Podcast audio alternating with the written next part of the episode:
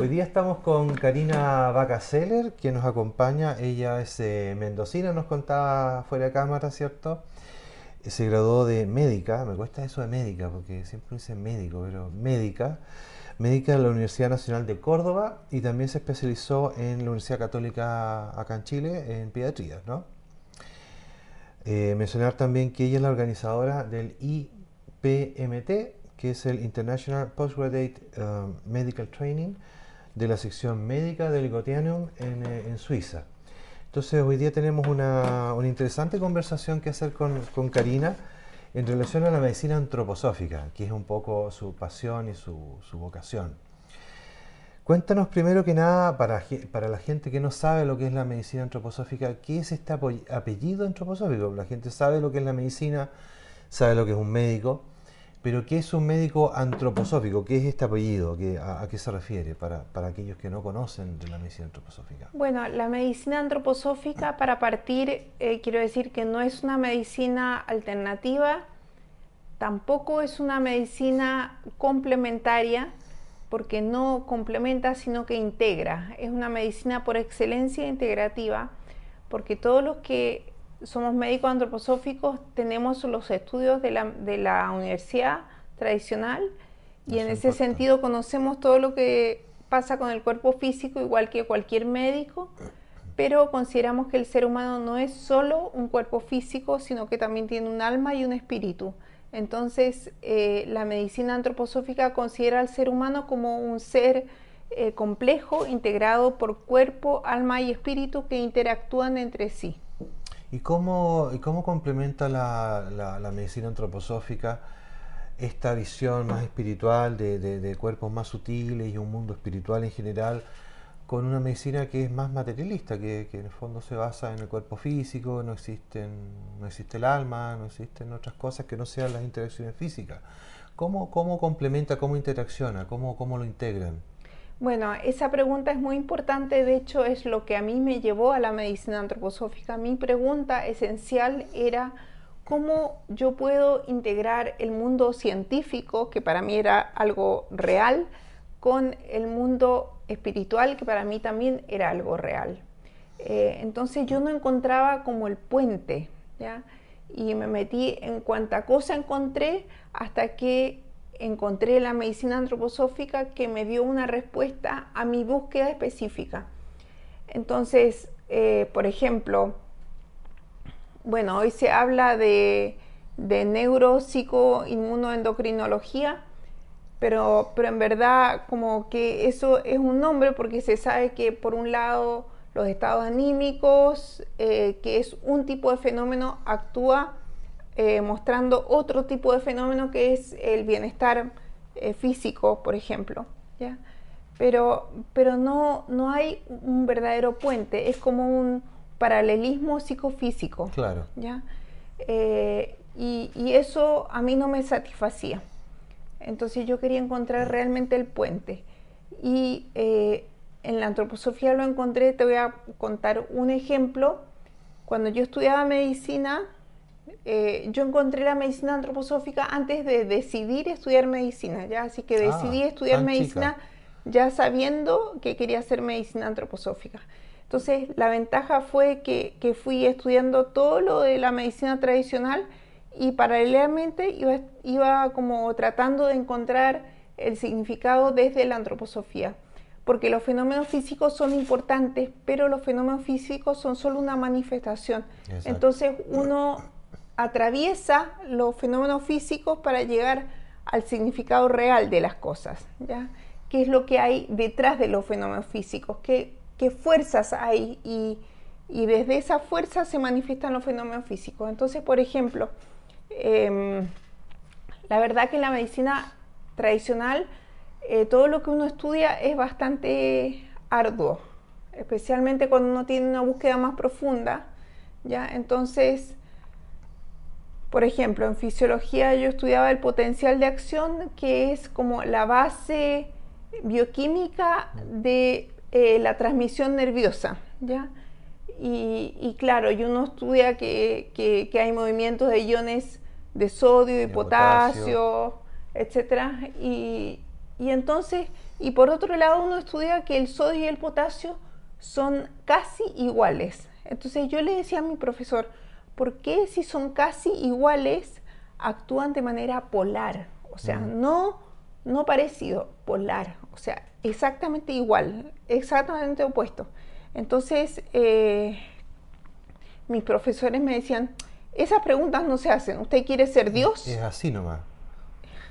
¿Qué está preguntando? Mm. ¿Ya? Entonces, cuando yo en la antroposofía entendí el significado del sodio y del potasio, el significado espiritual del sodio y del potasio, pude entender realmente eh, el potencial de acción desde un punto de vista Claro. científico espiritual. Y entonces eso a mí me, me llenó de satisfacción, o sea, el, el- el ver que las cosas científicas tienen como un trasfondo eh, que yo puedo entender, eh, porque por un lado uno puede, como en la medicina antroposófica, puede entender las cosas que, eh, por ejemplo, el alma tiene manifestaciones, las fuerzas vitales tienen manifestaciones, lo espiritual tiene manifestaciones, ya, y uno, si es que uno no es clarividente y no ve esas cosas, porque también se pueden ver esas cosas y la medicina antroposo o la antroposofía da un camino para entrenarse eh, interiormente para poder ver esos cuerpos más sutiles, pero si es que uno no los ve, puede ver las manifestaciones y a través de esos fenómenos uno piensa eh, las fuerzas que hay detrás. ¿ya? Y, lo maravilloso de la medicina antroposófica es que eh, las, el pensamiento es un pensamiento totalmente acorde al ser humano de nuestra época. O sea, eh, Rudolf Steiner estudiaba todos los, los filósofos, todos los pensadores de su época y eh, hizo que la antroposofía partiera desde ese nivel de conciencia hacia adelante. Hagamos un pequeño alto, porque ya sabemos que, eh, cuál es el apellido de esta medicina antroposófica. Ahora entonces tenemos que irnos a, a- a quién fundó, eh, cuáles son los orígenes de la antroposofía para, para- para el apellido de esta medicina, ¿no? Cuéntanos un poco de Rudolf Steiner que estabas empezando a, contarnos al, al respecto. Bueno, Rudolf Steiner es eh, el fundador de la antroposofía. Ya, él eh, vivió entre 1861 y 1925. eh, nació en el Imperio Austrohúngaro, eh, que ahora ya, ya no existe, pero eh, él, él desarrolló la antroposofía como una, una respuesta a lo que él eh, tenía como experiencia. O sea, él, él veía una realidad suprasensible, la entendía y se dio cuenta que el resto no. Entonces, eh, él se dio cuenta que no podía hablar de esta cosa porque la gente no, no, no entendía de qué estaba hablando. Y él esperó, hizo, con, hizo como sus estudios tradicionales, etc. Él es eh, doctor en filosofía, además estudió eh, to- todo el aspecto técnico, matemático, etc. Y, y entonces él, su misión, y fue lo que su maestro le encargó a él, es que él pusiese eh, lo espiritual como en un lenguaje científico, ya en un lenguaje de su época. Y eso fue lo que él hizo. Y eso es lo interesante de la antroposofía, que eh, no, no, no, no son las revelaciones de un maestro, ¿ya? Porque hay muchas corrientes donde hay revelaciones de un maestro y frente a las revelaciones de un maestro, si uno no las tiene, uno solo puede o creerle al maestro, ¿ya? Y someterse a él o, o, no queda otra, ¿ya? O lo rechaza. Eh, Rudolf Steiner no hizo eso, no habló de sus experiencias. Lo que él hizo fue traducir esas experiencias al pensamiento. Entonces cualquier persona puede a través del, del pensamiento acceder a esas realidades suprasensibles, ¿ya? Eh, y si quiere también puede como ejercitarse para poder acceder por sí mismo a ser un investigador de lo espiritual Pero eso, el hecho de que la antroposofía sean conocimientos espirituales entregados al, al pensamiento, eso hace que uno esté totalmente libre frente a eso. ¿ya? Uno, uno no, no tiene que creer, uno, uno tiene que entender y uno tiene que em, poder, poder como eh, ser parte de esa corriente pensante para eh, ir construyendo la antroposofía, porque también es interesante que la antroposofía se va construyendo. Porque si este señor vivió en el siglo pasado, por ahí 1930 supongo, 1920 habrá sido su pic de, influencia o de actividad, estamos hablando de hace 100 años atrás, entonces hasta qué punto esto se ha quedado un poco como, como un conocimiento antiguo, un poco fuera de época, o hasta qué punto esto ha ido evolucionando. ¿Cuál, cuál, es, el, cuál, es el mecanismo aquí? Bueno, yo, yo quisiera no dejar de mencionar que eh, la medicina antroposófica fue inspirada por Rudolf Steiner, pero fue creada por el trabajo conjunto con la doctora Ita Beckman. ¿ya? Ella fue la doctora. O sea, Rudolf Steiner eh, nunca asumió un, un, un, tratamiento por su cuenta porque él no era médico. Él decía, la medicina antroposófica tiene que ser hecha por médicos. ¿ya? Entonces, la pregunta es hasta qué punto la antroposofía se quedó un poco pegada o fue evolucionando. Sí, no, es que no, no quería dejar de, de, mencionar a Ita Beckman. Ah, ya. Eh, y esta medicina, en verdad, fue una medicina que fue desarrollándose al inicio por el trabajo eh, con Ita Beckman, con los pacientes y obviamente se iba desarrollando lo que uno tenía adelante, si uno tenía un paciente con neumonía o con tal cosa, o sea, eh, siempre se iba desarrollando de acuerdo a la vida de, la clínica, porque ya fundó una clínica. Eh, pero es importante, bueno, y en ese momento también se fundó una pequeña farmacia, ya que es hija, mejor dicho, es madre de nuestra farmacia emblemática actual, ya. Em, farmacia emblemática actual es la Veleda? Sí. Sí, ya. Eh, bueno, después surgieron otras farmacias, pero, pero en el fondo toda esta vida fue un trabajo de desarrollo y de investigación, ya que se fue gestando. Y, eso está como en la esencia de la medicina antroposófica. La medicina antroposófica y la antroposofía no son dogmas, ¿ya? Cuando a mí me preguntan qué dice la antroposofía o qué dice la medicina antroposófica de tal cosa, yo le digo no dice nada, ¿ya? porque la antroposofía y la medicina antroposófica es una forma de entender al mundo, es eh, un paradigma distinto. Eh, no es, es un modelo de, pensamiento, es una manera de hacer ciencia, es una manera de investigar al ser humano y al mundo. Es un proceso en evolución constante y de, mejoramiento, no es algo Pero no es, no, no, es algo fijo, no hay dogmas, por eso es tan maravilloso porque uno puede ir investigando. ¿ya? Oye, desde el punto de vista práctico médico, por ejemplo, tú que eres pediatra, cuéntanos un poco ¿Cuál es la mirada antroposófica de las alergias de los niños, por ejemplo, o de los, en general de, los adultos también?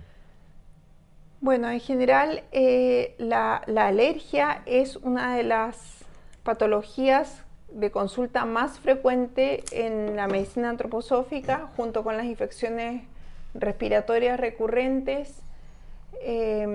Y, y, la alergia hay que darse cuenta que es una enfermedad de nuestra época, ¿ya? Cada vez hay más alergias. O sea, si sumamos todas las alergias juntas, son como 70% eh, en su incidencia. Em, y la alergia es como increíblemente frecuente y lo interesante es que en la medicina tradicional se dice la, la rinitis alérgica, por ejemplo, es causada por el polen, por los ácaros, por, el polvo, los pastos, ¿ya? Y es interesante darse cuenta que donde hay menos alergias es en los niveles socioeconómicos bajos, niños que tienen muchos hermanos, niños que viven en el campo, ¿ya? Donde, o sea, ¿qué más mugre, pues, más que polvo, más más polvo, pasto, que más más pasto, polen. que más animales, guano, etcétera, Claro. Ya que en esos lugares.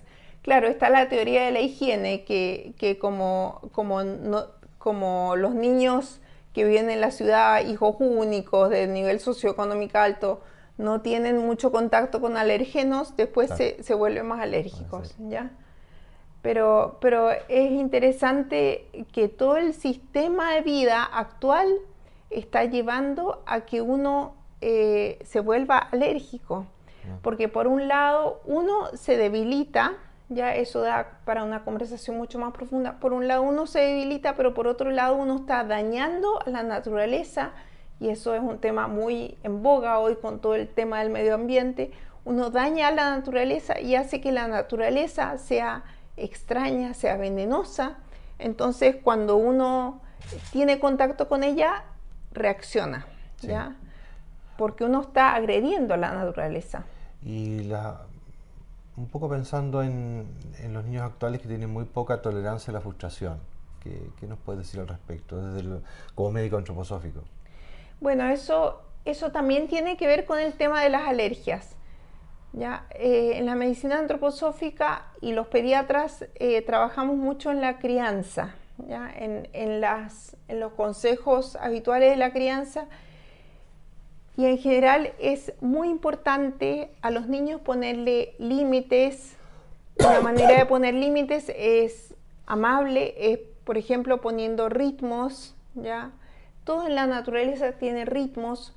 Lo que, lo que tiene ritmo es algo saludable, armónico, lo que es arrítmico es caótico y enferma, ¿ya?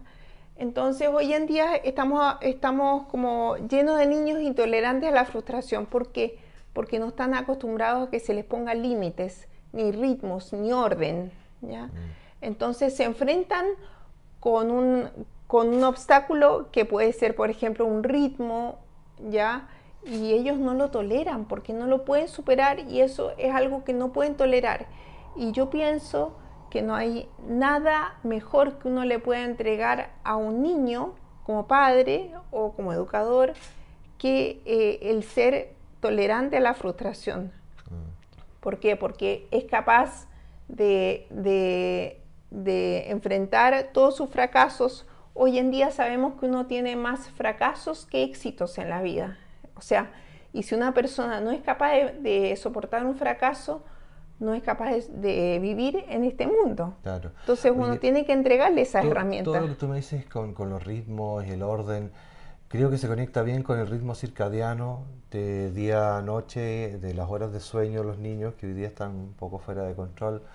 El uso de pantallas, ¿por qué no nos habla un poco de esa relación entre el sueño y la pantalla, que es como parte del problema? Me, me- me da la impresión. Sí, bueno, eh, el, el día y la noche es uno de los ritmos, pero hay muchos otros. Y en verdad, si uno no cuida todos los otros ritmos, también se altera el, el ritmo sueño-vigilia. ¿ya? Eh, las pantallas está demostrado, se sabe que inhiben la secreción de melatonina, eh, por lo tanto, y por otro lado se les da mel- melatonina a los niños, ya, entonces es, un es caos. claro. Eh, los niños realmente, yo les digo, bueno, eh, tengo determinados como minutos que pueden ver según la edad, pero nunca antes de dormir, nunca al despertar, nunca al comer.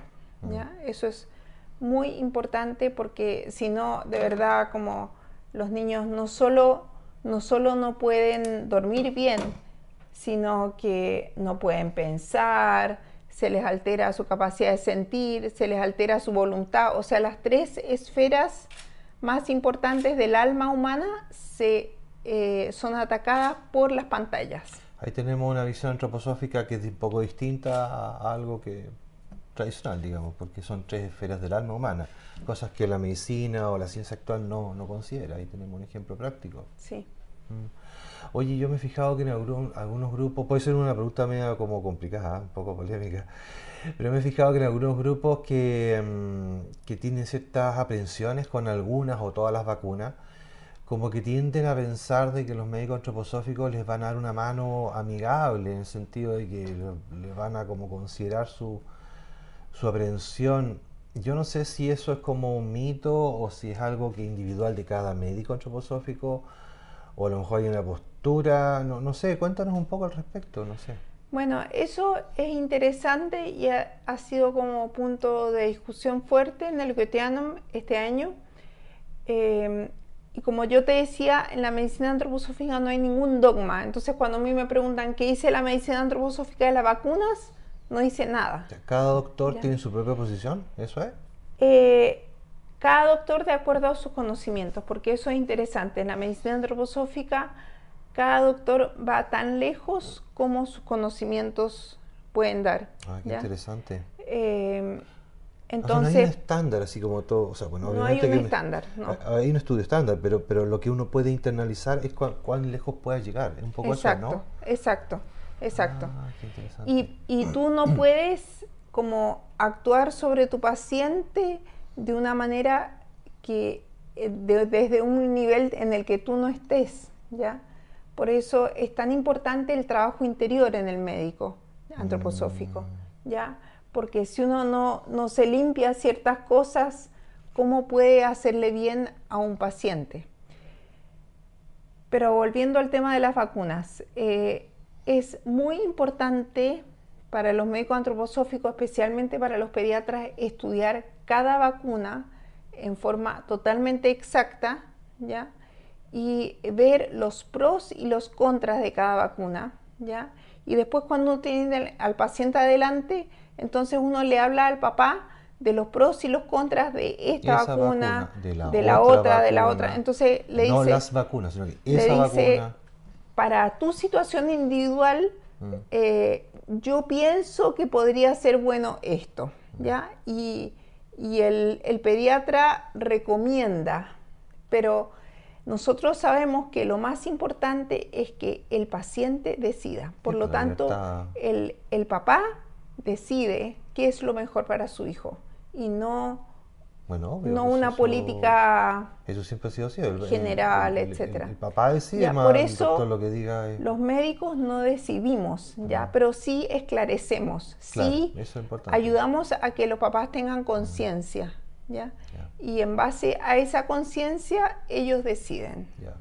Entonces es un asunto individual de cada médico, de cada doctor que, que, analiza el caso, ve, ve la vacuna, ve el contexto familiar y recomienda, básicamente eso es, ¿no?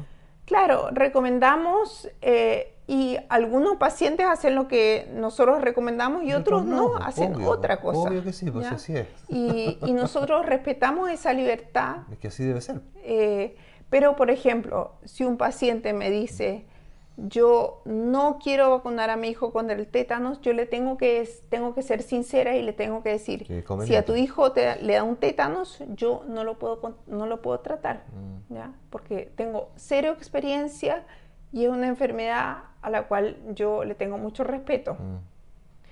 Eh, entonces yo le digo a los, o por ejemplo, un paciente que vive en Punta Arenas, yo le digo, pucha, eh, si a tu hijo le da tal enfermedad, yo no puedo asistirlo. Entonces tú decides. Y en general los niños que viven más lejos se vacunan más que los que están más cerca. Más cerca de un centro médico, no sé. Claro.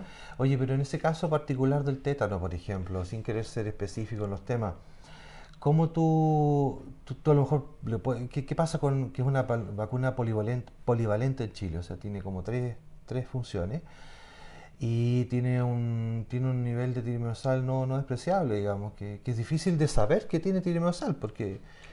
Sí, mira, eh, bueno, en general la vacuna del tétanos que se pone eh, en los niños chicos hoy en día mm. no tiene timerosal, ¿ya? Eh, ¿Te refieres a la la infant, no, es que, es que no se pone la, la, la trivalente, sino la hexavalente en los niños ah, chicos. Ah, esa ya, esa es distinta. Y hoy en día se está poniendo la, la vacuna, incluso en el, gobierno, la vacuna que no tiene timerosal. Pero el problema no es solo el timerosal, ¿ya? El problema también es el aluminio. Exacto. Y la gente está muy asustada con el timerosal y no sabe que incluso eh, la hexavalente tiene aluminio, mm. ¿ya? Y eso puede, por ejemplo, contribuir a producir alergias, etcétera. Pero ustedes cómo se informan de eso, porque eso es casi un secreto de Estado. Fíjate que nosotros cuando salió un, eh, una revisión bibliográfica de dos científicos del CDC de Estados Unidos, de uno de los CDC de Estados Unidos, de los centros de, de salud allá, em, decían que las vías metabólicas del, del, etilmercurio y metilmercurio eran muy similares, o sea, del, del timerosal y del mercurio que está en los, en los pescados, para que la gente como lo asocie. Eran muy similares, entonces a través de, de, la diputada Girardi logramos sacar un oficio del ISP que nos diera la información finalmente de qué vacunas realmente tenían y, casi era, era, como casi un secreto así, pero bajo siete ya, era muy difícil encontrar. Incluso cuando nos dieron la información, le dieron a ella, a mí, a mí no me la dieron. Cuando se lo dieron a ella, fíjate que hasta todas las, todas las unidades estaban como en unidades muy inusuales, hectolitros, decilitros, no sé, cosa que fuera muy difícil interpretar los números. Entonces, ¿cómo se informan ustedes realmente de cada situación? Porque, porque no toda la información es pública. No, pero, pero en verdad, si uno leyera el prospecto de cada vacuna, ahí hay muchísima información. Lo que pasa es que la gente no, no se acostumbra a leer los prospectos de las vacunas, pero yo tengo papás que sí lo hacen, ¿ya? Y, y uno leyendo el prospecto de la vacuna y leyendo cuál es el nivel aceptable de mercurio, de aluminio, etcétera, eh, a veces se da cuenta que su hijo no tiene los kilos para recibir una vacuna porque está en niveles tóxicos. Mm. ¿ya? Y eso, eh, te digo, no es un secreto de Estado porque yo tengo papás que lo han descubierto por sí mismos. Y, pero, pero hay que ponerse a leer los, prospectos. Lo que pasa es que uno no puede leer todos los prospectos de todas las cosas que, que mm. consume, ¿ya? Pero, pero, pero está, está bastante a la vista y obviamente eh, también hay una voluntad de querer vacunar a la mayor población posible eh, porque se cree que eso es bueno porque entonces eh, hay un efecto de rebaño, mm. ¿ya? Y yo estoy absolutamente convencida que hay buenas intenciones detrás, detrás de todo eso, ¿ya?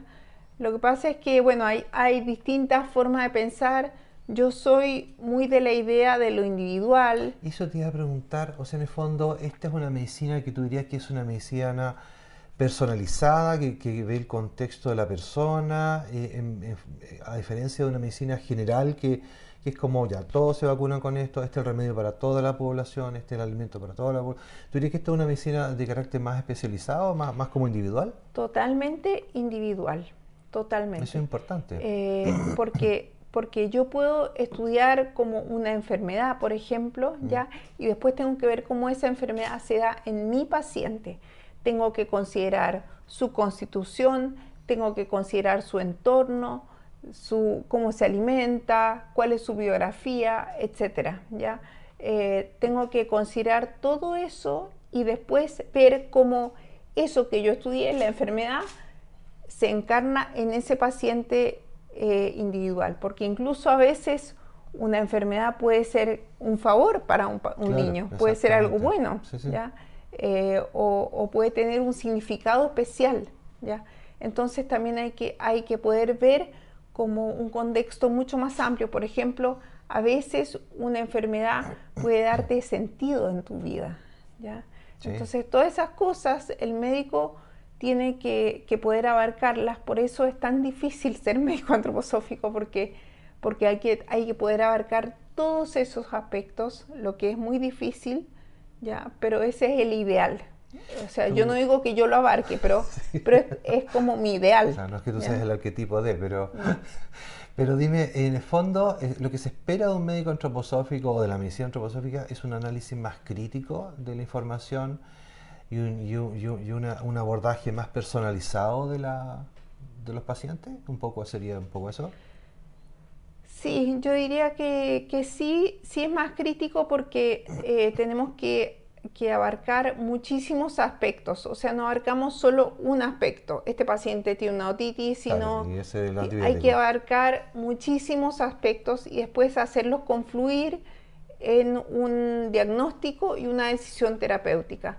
Es algo realmente mucho más complejo eh, y, que, y que implica mucho más trabajo del médico y del paciente o de los papás del paciente. O sea, yo siempre les digo a las mamás, porque ellas sean de la consulta con todas las tareas que tienen que hacer. Entonces yo les digo, esto es una medicina para gente aperrada. O sea, si uno no está dispuesto a hacer cambios de hábitos, a llevar una vida más saludable, etcétera, no puede hacer medicina antroposófica, no puede. Qué interesante. Oye, ¿y hasta qué punto, una pregunta que yo siempre me, hago, ¿no? ¿Hasta qué punto la gente que hace eh, una formación en, medicina antroposófica como médico logra internalizar, porque tú dijiste hasta cuando eh, el médico va a llegar cuán lejos sea su capacidad de integrar todo esto, pero hasta qué punto es una integración más bien intelectual y hasta qué punto es una integración se logra una integración interna que te realiza y te permite una visión distinta y un manejo distinto. No sé si me entiendes la diferencia entre un conocimiento intelectual, que tú lo hiciste porque tú hiciste una formación intelectual médica formal, y tú puedes seguir haciendo una formación intelectual como médico antroposófico y no internalizar los principios que te permiten actuar de otra forma. ¿Hasta qué punto se logra eso?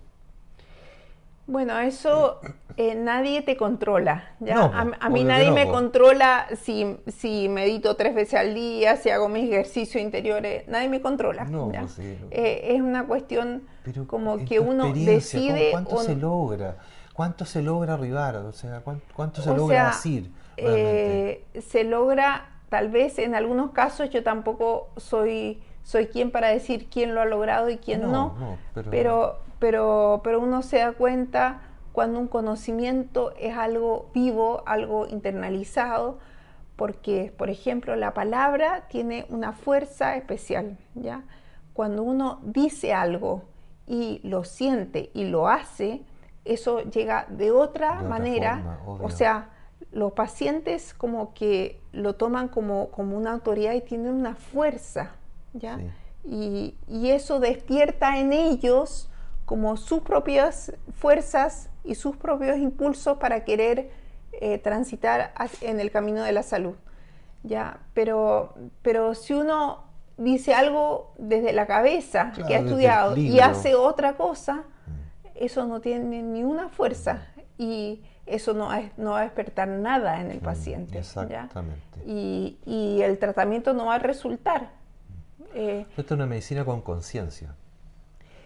Es una medicina con conciencia, con autoconciencia, diría yo, sí. Eh, porque de hecho eh, uno, uno cada vez que dice algo al paciente es como que uno se, se, echa una mochila encima, ¿ya? Porque es una responsabilidad. Cada vez que uno dice algo, uno dice ya, ¿qué puedo hacer yo para de verdad llenar de contenido espiritual esto que estoy diciendo en mi vida?